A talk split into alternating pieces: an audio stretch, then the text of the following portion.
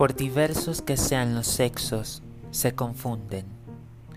No hay ser humano que no oscile de un sexo a otro, y a menudo solo los trajes siguen siendo varones o mujeres, mientras que el sexo oculto es lo contrario del que está a la vista. Orlando de Virginia Woolf. Hola, ¿qué tal?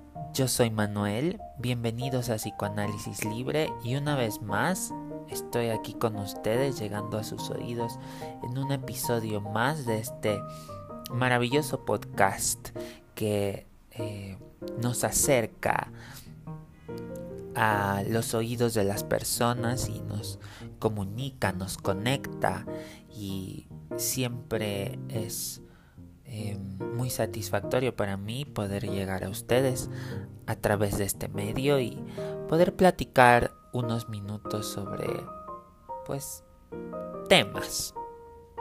Digamos no tenemos una lista definida eh, vamos haciendo lo que se nos va ocurriendo y lo que se les va ocurriendo a ustedes también porque en nuestras redes sociales recibimos eh, peticiones, sugerencias, opiniones y por supuesto que las tomamos en cuenta siempre que podemos.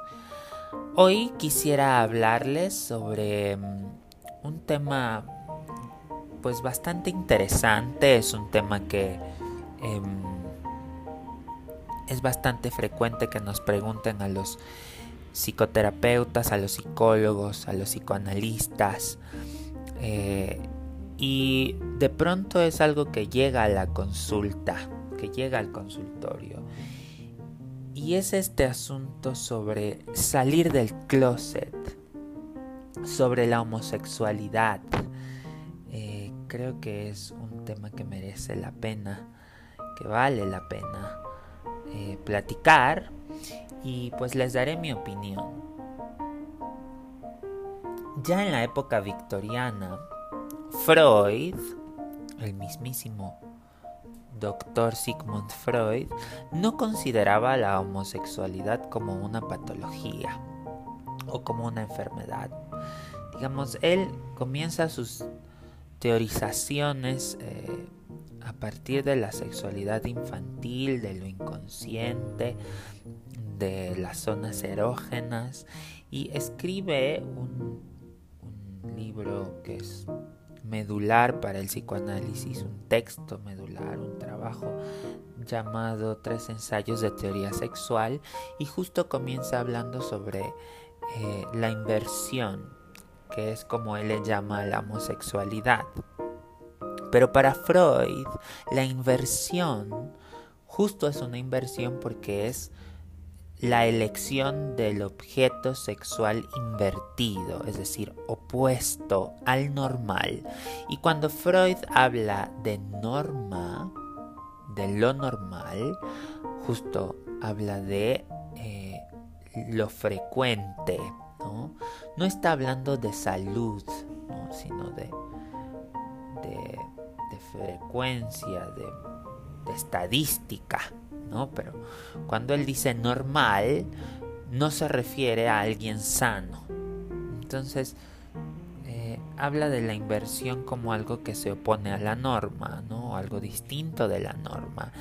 Eh, pero, de hecho, el mismo Freud hace ciertas acotaciones sobre cómo es que en la historia de la humanidad ha habido eh, personajes homosexuales brillantes, ¿no? Y que no necesariamente él los considera enfermos, ¿no? Digamos, para Freud la enfermedad tiene que ver con la neurosis, con el conflicto intrapsíquico. No, la homosexualidad eh, en algún momento él emite una carta a una mujer que quiere que el doctor Freud le quita la homosexualidad a su hijo y él le responde como algo como, mire, si bien no es una ventaja ser homosexual en estos tiempos, tampoco es una patología, ¿no? Creo que la que necesita más el tratamiento es usted, ¿no? Digamos, si a su hijo la homosexualidad no le causa sufrimiento o pena, no es algo que podamos modificar. Si a su hijo esto le causa angustia o sufrimiento, entonces el análisis le puede traer paz mental, pero digamos, no es el objetivo del análisis, erradicar la homosexualidad. Y creo que aquí marcamos un punto importante, porque de pronto se piensa que el doctor Freud era homofóbico. Hecho, en sus historiales.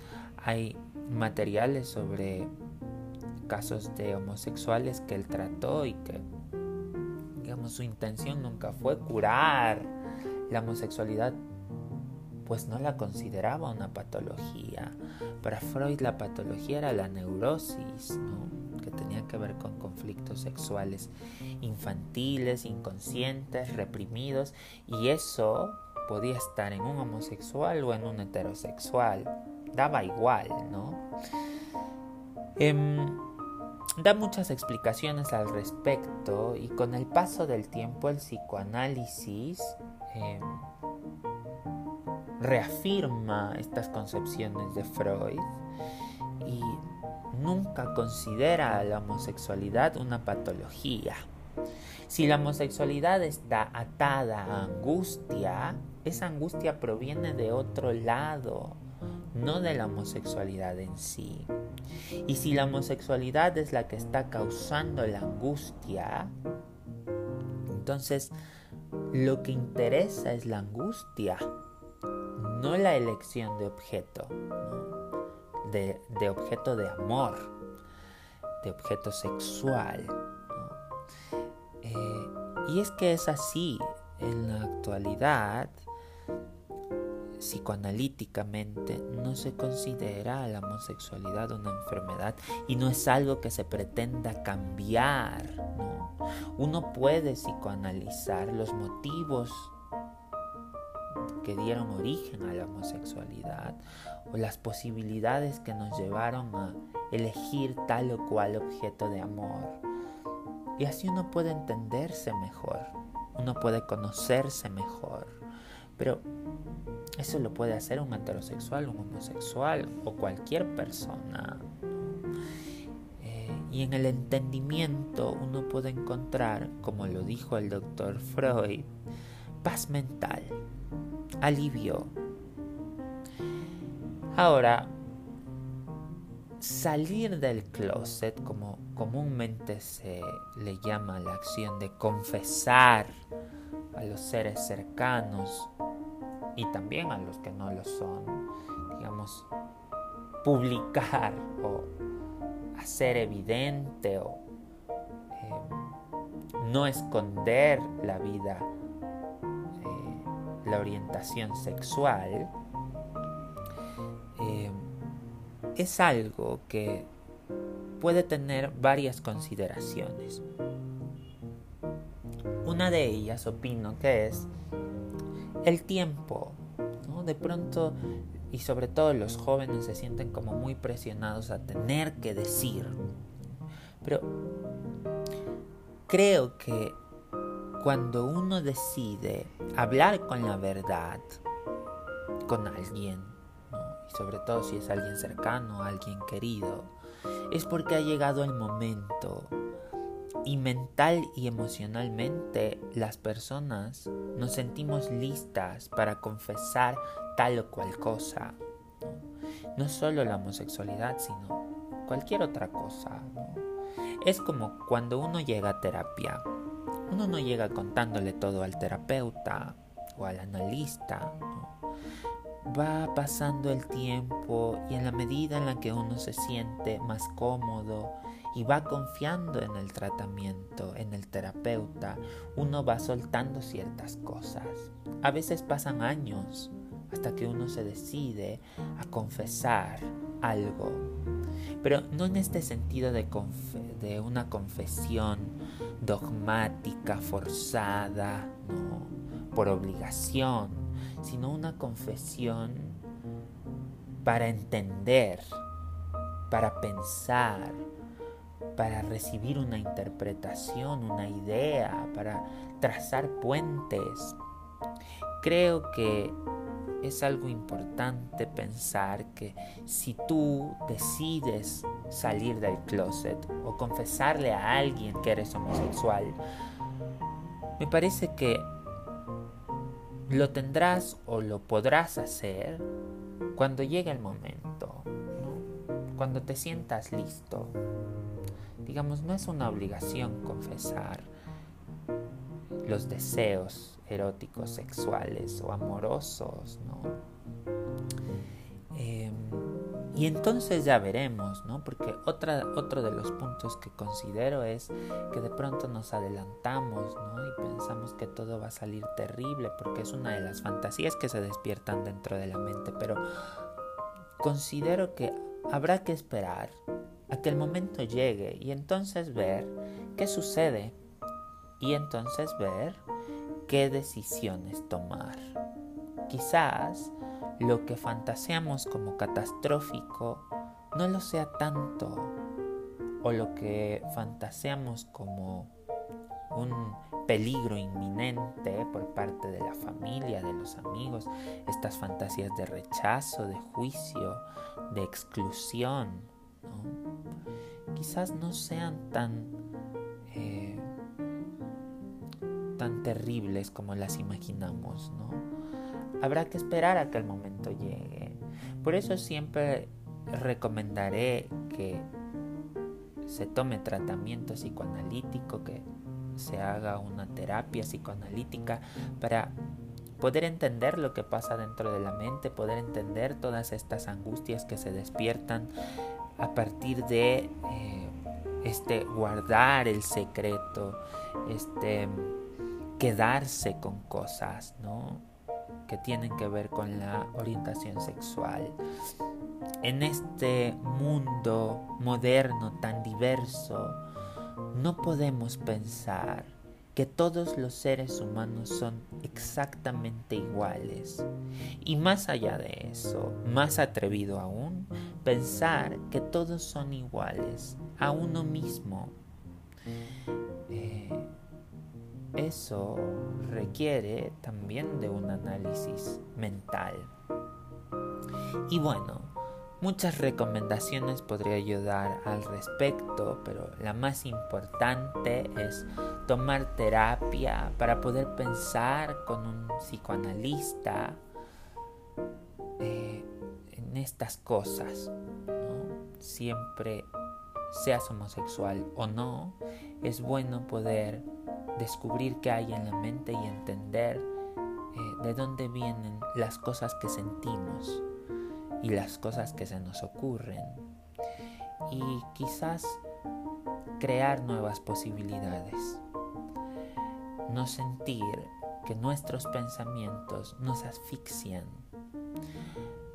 Pero bueno, ha sido un placer poder platicar con ustedes. Eh, Síganos en nuestras redes sociales, en Facebook estamos como Psicoanálisis Libre, en YouTube como Psicoanálisis Libre, Psicoalibre SC.